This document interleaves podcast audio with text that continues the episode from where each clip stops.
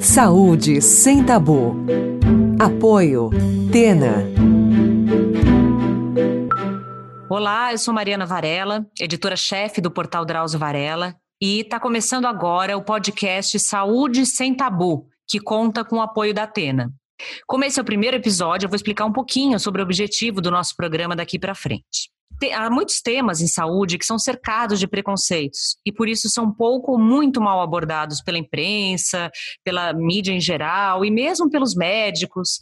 Então a gente vai tratar desses temas ligados à sexualidade, envelhecimento, gravidez, sempre explorando o impacto social e psicológico de questões relacionadas à saúde. Para isso eu vou contar com a ajuda de especialistas convidadas. Durante esse, esse período de pandemia de Covid-19, a gente tem gravado remoto, então vocês vão notar alguns, alguns problemas de som, alguns problemas de áudio, e a gente pede a compreensão de vocês. Sejam bem-vindos. Bom, para começar o nosso primeiro episódio, eu vou falar de um tema que não dá para passar batido neste momento: a pandemia de Covid-19. Como o nosso foco é saúde da mulher, a gente vai centrar essa primeira conversa em tentar descobrir de que maneira esses novos tempos estão afetando as mulheres, sobretudo na parte física e mental. Em geral, somos nós que cuidamos da saúde da família e durante essa fase não tem sido muito diferente. As preocupações financeiras, cuidados com a casa, família, associados à restrição social e ao medo contínuo de ficar doente, têm gerado dois fenômenos importantes. Primeiro, nós temos deixado os cuidados com a nossa saúde de lado ir ao ginecologista, fazer exercícios físicos, cuidar da alimentação, nada disso tem sido prioridade agora. Mas será que é uma boa ideia deixar para pensar nessas questões quando tudo voltar ao normal? Se a gente nem sabe quanto tempo essa pandemia vai durar e quando ela vai acabar? Outro ponto importante é que o excesso de, de sobrecarga mental que a nova rotina tem criado tem levantado questões como, por exemplo, como lidar com o turbilhão de informações diárias, com a rotina familiar intensa, com o trabalho, com todos esses acúmulos de funções que a gente tem tido. Portanto, para falar sobre isso, a nossa conversa de hoje vai incluir a ginecologista e obstetra Débora Tonetti, que é professora da Faculdade de São Camilo, e a psicóloga e psicoterapeuta Patrícia Fernandes. Boa tarde, gente. Muito obrigada pela participação de vocês. Boa tarde, muito obrigada pelo convite. Estou muito feliz de estar aqui. Obrigada também pelo convite. Boa tarde a todos. Bom, gente, para começar, então, vou perguntar, minha pergunta vai ser primeiro para Débora. Eu quero saber, Débora, em tempo de pandemia, né, quais são as queixas mais comuns que você tem ouvido das pacientes? Não só de questões ginecológicas, né, mas como elas estão lidando com as outras questões de saúde que não, não necessariamente deixam de ocorrer por causa da pandemia, mas que por conta da Covid, elas estão com um pouco de medo e de receio de procurar ajuda. O que, que você tem ouvido mais, as queixas mais comuns? Olha, Mari, os, os nossos hábitos de vida têm mudado muito agora durante esse tempo de isolamento social, nesse tempo de quarentena. Eu acho que o estresse ele está sendo aí um fator determinante na mudança desses hábitos e nas queixas também. A gente sabe que o estresse, a gente tem um aumento do cortisol e isso interfere diretamente no nosso sistema imunológico, mas de uma forma geral é, e do ponto de vista ginecológico, as, as doenças que eu estou vendo com mais frequência são principalmente candidíase, herpes genital e infecção de urina, mas principalmente candidíase. É, eu estou vendo aqui que né, a recomendação das autoridades de saúde, né, para a gente ficar em casa. Você acha que com isso as mulheres têm deixado de, é, de procurar ajuda médica? A gente tem aqui uma pergunta também que chegou nas nossas redes e que mostra um pouco isso, que é da Lala Gifone, que diz: Meu Dil passou de cinco anos, estou com ele há quase seis anos e nessa pandemia evito ir ao hospital por conta da Covid-19. Meu marido fez vasectomia há riscos em deixar o DIU por mais tempo, enfim, eu, eu tenho que retirar. Tem muita, essa questão, muita gente com essa questão também do DIU. Muito. Fica muito difícil, né, Maria, a gente avaliar as pacientes, as mulheres avaliarem sozinhas se elas devem procurar uma assistência médica ou se elas podem esperar. Então, a primeira dica que eu dou é procure o seu médico. Hoje a gente tem um contato é, muito mais acessível com os nossos médicos, né? Então, perguntar se de fato ela precisa se expor, sair de casa, ir numa clínica, é, o que puder evitar de ir no hospital é melhor. Dessa, dessa pergunta é, que, que ela mandou em relação ao DIL. Do ponto de vista contraceptivo, ela está protegida. Então, o marido uhum. fez a vasectomia, eles estão tranquilos do ponto de vista contraceptivo. Mas né, não é bom ficar com o corpo estranho tanto tempo no corpo, né? Apesar que o DIU foi feito para isso, para ficar lá dentro do nosso útero, já passou o prazo uhum. que ela deveria tirar. Então, seria bom ela programar sim a ida ao ginecologista, ela pode esperar aí mais algumas semanas, se ela não está com nenhum sintoma, nenhuma secreção, nenhuma dor muito específica, ela pode esperar mais algumas semanas. Mas é, o grande problema, Maria, é que isso a gente estava dando de orientação em março. E agora a gente tá uhum. já está em julho. Então, fica difícil a gente avaliar até quando a gente, então, vai ficar adiando as nossas questões, seja aí ginecológicas ou de saúde num geral. Eu mesma, é, semana passada, eu diagnostiquei um câncer de mama no consultório, uma paciente que vinha com uma dor um pouco mais arrastada, ela evitou procurar é, uma assistência médica, uma avaliação pela orientação, né, de não sair de casa, e claro que isso é um caso muito esporádico, um caso raro, mas só para ilustrar como muitas vezes a gente precisa sim de uma avaliação médica. Agora, Patrícia, muitas mulheres né, têm se queixado de dificuldades para se adaptar nessa nova rotina, né? Porque elas têm os cuidados com a vida profissional, com a casa, com os filhos. Muitas têm dito que estão sozinhas, que não têm ajuda de parceiros, ou porque não, tão, não têm parceiros, ou porque os parceiros têm mas, hesitam em ajudar, né? Uh, enfim, as mulheres estão se sentindo muito sobrecarregadas com o acúmulo de tarefas. São demandas que você tem notado no, sua, no seu dia a dia e na sua prática profissional? Muito. É, eu acho que essa fórmula né, de ser mulher, mãe, profissional, capacitada, amante, ainda ficar bonita, é uma, uma fórmula que não é nova, não é da pandemia, é uma fórmula muito muito antiga e é uma conta que não fecha, né? Nunca deu muito certo. E eu percebo que a pandemia, ela, ela, o isolamento social, o fato da gente ficar mais em casa, dispensar os auxiliares, principalmente quem é de classe média, média alta e alta, é, acabou escancarando isso e eu, e eu escuto muito isso no consultório, não só das mulheres casadas há mais tempo e mais velhas, mas também das muito jovens. Né? Eu acho que é um, um eu não estou falando aqui num lugar de alteridade só, estou falando num lugar de batalha coletiva aqui nossa, nós três aqui como três mulheres, né, no caso. Uhum. E é até interessante a gente estar tá debatendo isso, uh, nós que somos mulheres, porque a gente sente isso na pele. E é, a gente de passar a vida tentando fazer isso, tentando dar conta de, de ser uma ótima profissional, de ser uma ótima mãe, de ser uma ótima dona de casa, a gente acaba vivendo frustrada porque a uhum. gente não, não vê que a gente tem a sensação de que a gente não pode sacrificar nada, que a gente tem que ser boa em tudo. É uma característica bem feminina. A gente é treinada para cuidar desde sempre. Então acho que é, a modernidade só acabou ah, trazendo mais coisas para a gente, né? Ao invés de da gente delegar isso para o entorno e ter uma igualdade, a gente só adicionou funções. Então, sim, eu estou vendo que com a, a, o isolamento social, como a gente tem menos é, coisas para se justificar fora de casa, ou como a gente tem menos coisa para se distrair, está muito escancarado o nosso dia a dia em casa, o quanto a gente é sobrecarregada, o quanto o marido ou a companheira ou a, a família não ajuda umas às outras, né? Eu acho que é um uhum. momento onde a gente precisa muito rever nossos pactos de vida, porque é, se é verdade que realmente os homens durante muitos anos até por ser criado por mulheres, é, acabaram é, construindo é, em cima do machismo, em cima de um, do comodismo, não só é, né, de, de, ficar mais é, sendo cuidado, a gente também tem uma responsabilidade que é a de não conseguir delegar por conta de muita culpa. A mulher é, é, dona de muita culpa e de muito controle às vezes, né? A gente acha que a gente só a gente vai ser uma mãe e vai trocar aquela fralda daquele jeito que é perfeito, ou vai uhum. falar com o adolescente de uma certa forma, ou vai cozinhar aquilo e aquilo.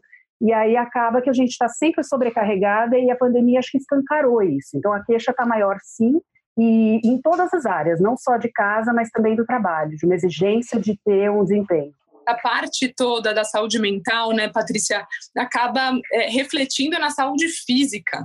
Sim. É impressionante. Uhum. Como é, não tem como a gente separar as duas coisas. Então, as mulheres estão tendo mais casos de candidíase que claramente está relacionado a todo esse estresse, essa cobrança. Então, isso vira um ciclo vicioso. É um grande problema. A mente está no corpo, né, Débora? Assim, é uma, é uma não, não existe mais essa coisa cartesiana, não dava nem para os médicos, eu acho, enxergar o mundo desse, dessa tá. forma cartesiana, porque está tudo entrelaçado. Eu tenho recebido, até interessante eu estar aqui com uma ginecologista falando, porque é, é, eu tenho recebido muitas queixas sobre uma piora na tensão pré-menstrual. Não sei se você está recebendo isso, mas é uma coisa que eu estou vendo acontecer. Meu público na, na, clínica é muito feminino e de, de uhum. pessoas que ainda menstruam. Então, eu estou recebendo muito essa queixa também. É, porque na verdade os sintomas eles se potencializam. Então a mulher ela já está mais vulnerável do ponto de vista hormonal. Por isso que uhum. a gente uhum. tem a TPM, todos os sintomas, a labilidade emocional, e aí é potencializado e somatizado com tudo isso que a gente está vivendo. E é curioso, aqui no portal a gente tem falado muito disso, né? Que as pessoas, às vezes, a gente ainda tem uma tendência em tentar se separar por compartimentos, né? Em dizer, será que isso é biológico? Será que isso é psicológico? Será que isso tem influência do social? E, no entanto, o ser humano é um, é um ser biopsicossocial, né? Quer dizer, uma área interfere na outra, a gente é uma coisa só, né? Não uma dá para a gente se separar em, em compartimentos. Então, é claro que neste momento de pandemia, isso está afetando a nossa vida, a nossa saúde física, mental, enfim. Com certeza. Esse tripé que você falou, do biopsicossocial, ficou muito mais claro agora com a pandemia, porque uhum. a gente está ameaçado em, no, no, social a princípio, no sentido que a gente não está mais indo e vindo, e isso por conta de uma coisa biológica, ou seja, como a gente é vulnerável biologicamente, um vírus que faz tudo isso, e aí não tem como, né? O que media essa, essa coisa toda que é o mental, o psicológico, é, vai padecer, não tem jeito. É, e agora pegando esse gancho, Paty, eu tenho uma pergunta aqui da Lu S, que acho que vai bem nesse sentido. Ela diz assim: a mulher tem o psicológico mais desequilibrado que o homem? O que eu mais ouço nessa vida são homens, chefes, filhos e até outras mulheres chamando mulheres de loucas e desequilibradas. E às vezes realmente eu me sinto cheia de neuroses diante da vida. Os homens não sentem isso? Não, os homens sentem isso, só que eu acho que é uma questão que aí eu acho que vem desse tripé mesmo, bio, psicossocial, sendo social uma parte muito importante. Uhum. A biológica também, eu já vou explicar, mas assim, a mulher tem uma complexidade maior. A gente já nasce, aí eu vou ser um pouco freudiana aqui, mas a gente já nasce tendo que descobrir nosso prazer, tendo que descobrir uma genitália interna, tendo que ir atrás dessas nuances, muito que biologicamente é, é muito diferente do homem que é mais explícito, que para fazer um xixi ele já olha ali onde é o buraquinho, e a mulher tem outros tantos que vai descobrindo aos poucos, tem gente que nem sabe que tem. Até a maneira como são educados e criados. Exatamente, exatamente. É. E aí tem essa coisa do homem não chora, dessa questão mais é, do, do provedor então, tem uma questão biológica que acompanha essa questão cultural e que eu acho que a gente acaba tendo uma, uma complexidade e uma visão de mundo muito plural. Então, a gente, quando tem muitas uh, atenções voltadas para várias coisas, a gente se preocupa sim mais.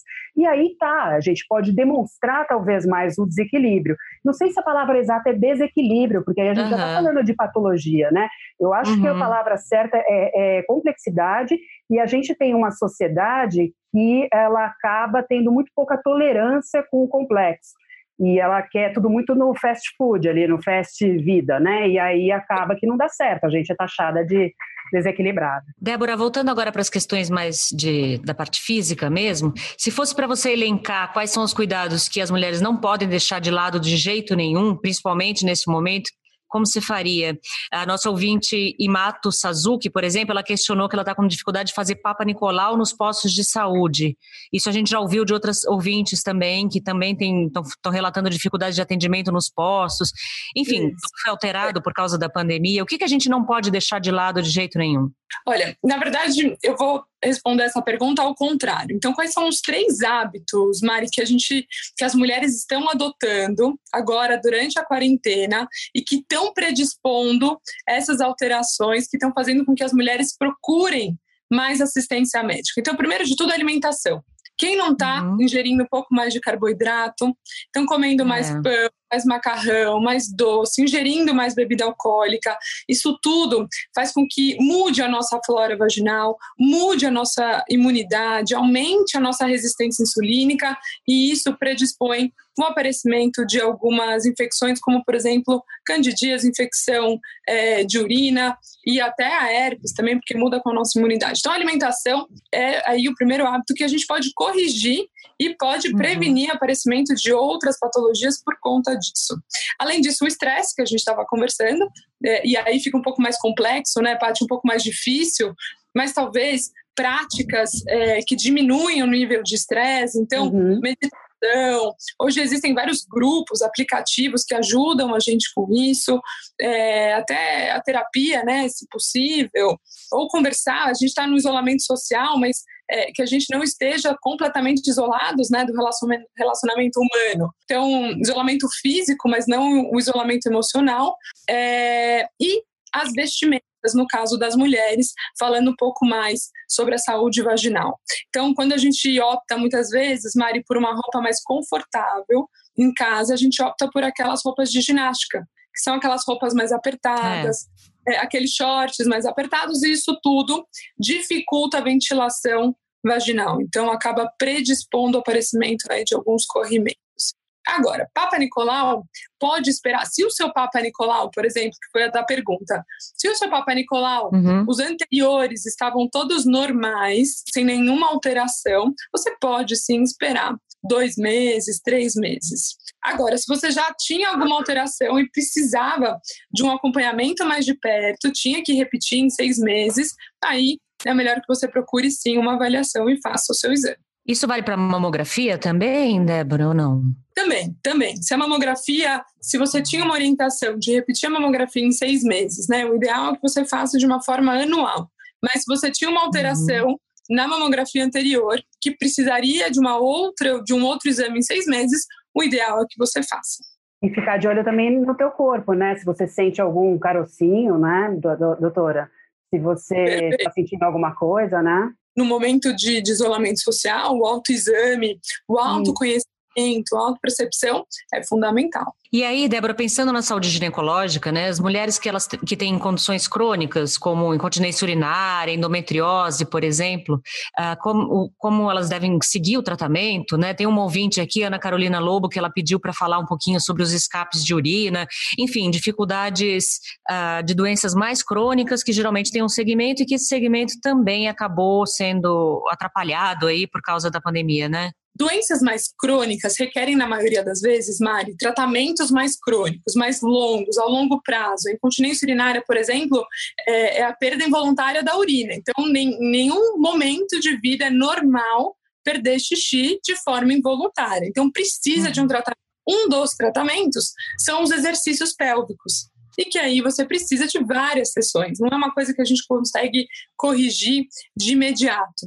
E aí esses tratamentos sim ficam comprometidos. Já a endometriose, quando a gente trata, a gente trata com medicamento. Então, ou com algum tipo de hormônio, ou com algum medicamento é, para dor, ou são procedimentos cirúrgicos. Então, também é, necessita aí de um acompanhamento a longo prazo. Então, as doenças crônicas, nesse momento, são as que mais ficam é, paradas, né? Então o tratamento uhum. acaba colocando uma pausa para que depois consiga voltar ao segmento. Agora, se ela tiver uma endometriose, a endometriose o que, que ela causa? Muita dor. Então pode ter uhum. cólica, dor na relação. Então a gente consegue manejar essa dor até que volte aí os, os atendimentos de uma forma normal. Patrícia, agora, é, como, como você acha que o isolamento social tem acentuado, ou não tem acentuado, não sei, eu queria que você falasse um pouquinho, dos casos de ansiedade e depressão.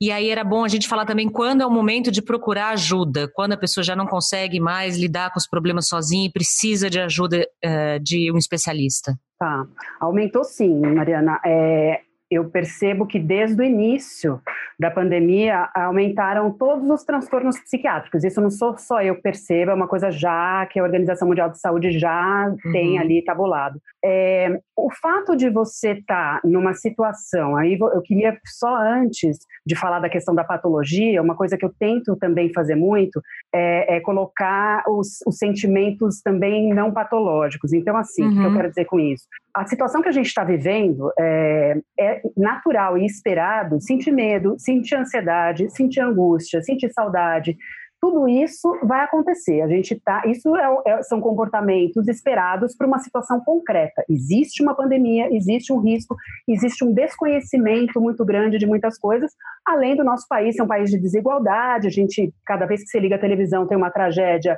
concreta que, que tem acontecido, mortes e tal.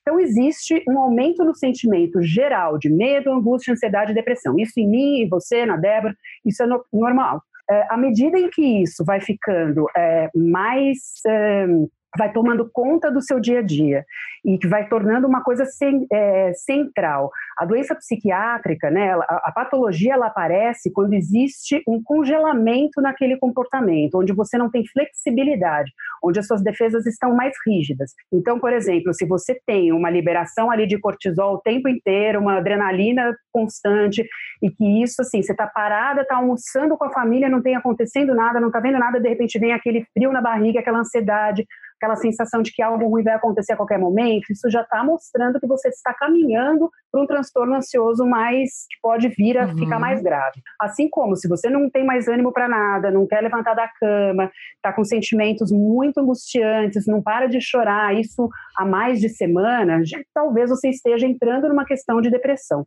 Então, o, o, o risco, é, eu acho que o grande problema das doenças psiquiátricas, além do, do estigma que elas carregam, as pessoas não gostam de falar sobre isso porque elas acham que tem a ver com a fraqueza, e isso é, é um absurdo, né? Como a gente estava falando, uhum. o corpo e mente estão ali é, é, o tempo inteiro é o homem é um ser psicossomático, então tudo que acontece no corpo, no social, vai interferir na mente, então de forma alguma isso é fraqueza. É, o problema, além do estigma, é que é uma questão de intensidade. Assim como eu estou falando que é normal a gente sentir medo, ter um pouco de ansiedade e tristeza, existem pessoas que chegam para mim já querendo que eu encaminhe para um psiquiatra medicar e elas estão apenas com uma, uma leve tristeza, uma questão mais corriqueira, uma ansiedade advinda do, do, do dia a dia, é, e outras talvez se negligenciam e já estão ali no pico da síndrome do pânico. Então, assim, o problema da síndrome, da, das síndromes psiquiátricas é a quantidade, a intensidade da coisa. É como se eu falasse assim para vocês que a, a doença psiquiátrica é uma lupa na normalidade. Então, assim, o que eu quero dizer com isso é que sim, aumentou, todo mundo está sentindo mais ansiedade, medo, uns mais, outros menos, é, uns duram mais, outros menos, mas existem é, pessoas que estão indo além, que não estão conseguindo fazer nada para melhorar. Aí sim, essas pessoas, eu não acho que precisa esperar chegar no máximo para buscar ajuda né? E ajuda, eu acho que a ajuda é mais eficiente acaba sendo quando você tem um transtorno já estabelecido, a psicoterapia e a psiquiatria ali são é, procurar profissionais da área de saúde mental mesmo, mas até uhum. antes de chegar nisso, eu não sou aquela que acha que só a terapia ajuda como ela, a Débora falou, existem hoje as meditações mindfulness, que até os hospitais oferecem, né, do setor de medicina integrativa, outras é, é, coisas da medicina integrativa também que podem ajudar e que são muito de fácil uhum. acesso. Mas eu queria dizer também que eu acho que é muito importante ficar registrado que hoje existe muita gente atendendo gratuitamente nas, nas escolas de psicanálise, psicologia, nas escolas de pós-graduação não são só alunos recém-formados, são alunos de pós-graduação, muitos psicólogos, inclusive eu, se, se, propondo a atender profissionais da área de saúde, que é uma área uhum. muito atingida hoje em dia é. com, com pânico, ansiedade, depressão. Então, sim, está aumentando muito e a hora de procurar ajuda é a hora que isso começa a te incomodar demais ou te incapacitar. Legal. Ô, ô, Paty, para a gente terminar aqui, eu queria que você, eh, para finalizar, me dissesse mais ou menos quais são as recomendações que você ah. tem para ajudar as mulheres a manterem a saúde mental neste momento, que a gente não sabe quanto tempo ainda vai durar, né? E é, é um momento de muita instabilidade, a gente preocupado com a nossa saúde, com a saúde dos familiares, uh, com os rumos do país, enfim. Quais conselhos você daria agora, as recomendações? Tá, eu vou tentar ser bem prática para um efeito assim de clareza, porque na verdade não existe uma fórmula. Eu acho que cada mulher vai, vai pensar do que eu estou falando, alguma coisa que funcione e, e, cada um tem que ir. Acho que o autoconhecimento faz parte disso, né? Você conhecer o que, que funciona para você. Mas eu acho que tem algumas coisas gerais que, que para as mulheres ajuda. A primeira é o seguinte: é baixar a expectativa, né? Eu acho que a gente tem muita expectativa naquilo que a gente produz, é, sendo a produção a nossa casa e a comida e a limpeza, sendo a produção a nossa produção estética, a produção de trabalho, a produção como mãe. Eu acho que a gente precisa entender que o momento não é de excelência, a gente não tem como, nunca é, né? Mas eu acho que agora, uhum. mais do que nunca, como a gente está adicionando cada vez mais funções, isso é muito difícil, então é baixar as expectativas. O que, que eu quero dizer com isso? É, é, Cobre-se menos, né? É, não, não dá para você se cobrar ter 100% de, de, de, de desempenho sendo que a gente está num, num, momento totalmente novo. Outra coisa é peça ajuda, fale. Antes de sair brigando e cobrando, a gente tem que lembrar que a gente às vezes subestima quem está do nosso lado, mesmo sendo o marido, que às vezes, às vezes a gente tem mania de falar, ah, ele homem não faz nada. Tá, uhum. eu acho que existe sim essa coisa, até por uma questão cultural, mas eu acho que a gente precisa não subestimar, chegar e falar sobre a sua sobrecarga, falar que você precisa é, é, organizar o seu dia a dia e precisa dividir isso é, com o seu marido, com a sua família. Se você é sozinha, é, eu acho que está na hora das mulheres buscarem outras mulheres, sabe? Eu acho que agora é parar uhum. de ficar é, buscando é, só na reclamação, mas a gente tem que fazer uma rede de apoio, é buscar outras mulheres, sejam novas mães que queiram ajudar com, com o cuidado mesmo prático dos filhos, seja, é, como a Débora falou, buscar um, um ombro para chorar, para conversar. É, eu acho que é, é muito importante. E, e, assim, colocar as pessoas do lado, não, não contra. Né? Então, o filho chega e manda a real para o filho, entender que os filhos, uhum. independente da idade, vão entender e precisam entender que você é uma só, que você tem função de mãe, mas você é mulher, você é profissional, e eles precisam também ajudar nisso. Uh, uma outra coisa, buscar prazer, buscar um horário uhum. para você. É, se, se, o teu prazer é ouvir uma música e ficar de pernas pro ar, é fazer isso. Se o seu prazer é tomar um banho mais demorado, é fazer isso. Se o seu prazer é ficar se maquiando, é alguma coisa, é buscar o seu momento de prazer. Uhum. Ótimo, super bom. E Débora, e você? Que orientações você, dá, você daria para as mulheres manterem, manterem o isolamento social, né? Sem, a quem pode, obviamente, sem descuidar da saúde? Tem algumas dicas práticas para gente? Olha, além dessas dicas maravilhosas da Paty, eu acho que as mulheres tem que sim prestar bastante atenção com a alimentação. Quando eu falo isso, a gente tem que tomar muito cuidado para não entrar naquela lista de cobranças é, que, a, que a Patrícia falou no começo, né? A gente já se cobra de um monte de coisa, então agora, poxa, agora a minha fonte de prazer na, na quarentena está sendo a comida, agora a gente já tem que né, prestar atenção até nisso para a saúde vaginal. Não, uhum. você pode revezar os carboidratos. Então, por exemplo, você vai tomar um vinho, você não come o doce. Você pode tomar o vinho com o macarrão, mas não come o doce. Ou vai comer uhum. o doce, come o vinho. Então, revezar para que você não faça esses picos glicêmicos e que isso é, acabe alterando a sua flora vaginal, aumentando a sua resistência insulínica e até interferindo na sua imunidade. Então, prestar atenção na alimentação, é, ficar sem calcinha é um hábito extremamente saudável que muitas mulheres não fazem. Aproveitar uhum. que está em casa, então usar roupas mais fluidas, mais leves, com tecidos mais leves, e ficar o dia todo sem calcinha em casa. E dormir sem calcinha. Isso é uma dica também, não só para quarentena, mas também para fora da quarentena. A vagina, por natureza, ela é quente e úmida. Então ela, uhum. ela precisa de ventilação. E agora que a gente está em casa, a gente pode ventilar melhor a nossa região genital. Então, ficar sem calcinha e dormir sem calcinha. E tudo isso que a Paty falou em relação ao estresse, então procurar fontes de prazer para melhorar.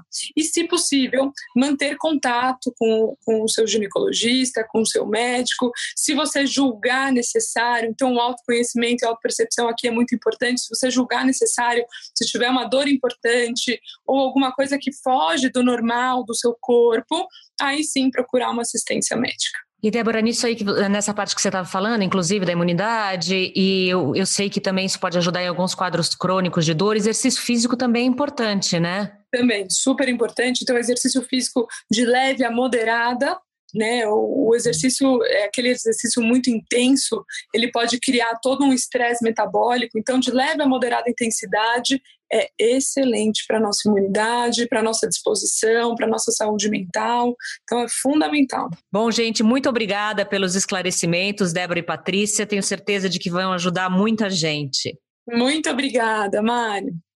Eu que agradeço, Mariana. Muito obrigada. Espero que ajude, sim. Ótimo, gente. Bom, lembrando ainda que essa temporada do Saúde Sem Tabu tem o apoio da Atena. Eu aproveito para encerrar o programa e deixar aqui mais dois recados rapidinho. Bom, primeiro, Para quem ainda não conhece, o portal Drauzio Varela tem mais três podcasts. O Drauzio Cast, que são áudios que o Dr. Drauzio gravou ao longo da carreira. O Entre Mentes, que trata de saúde mental. E o Porquê Dói, que aborda as principais dores e suas causas. Vale muito a pena conhecer. Obrigada. Quem puder, fique em casa, cuide-se e até a próxima. Você ouviu Saúde Sem Tabu. Apoio Tena.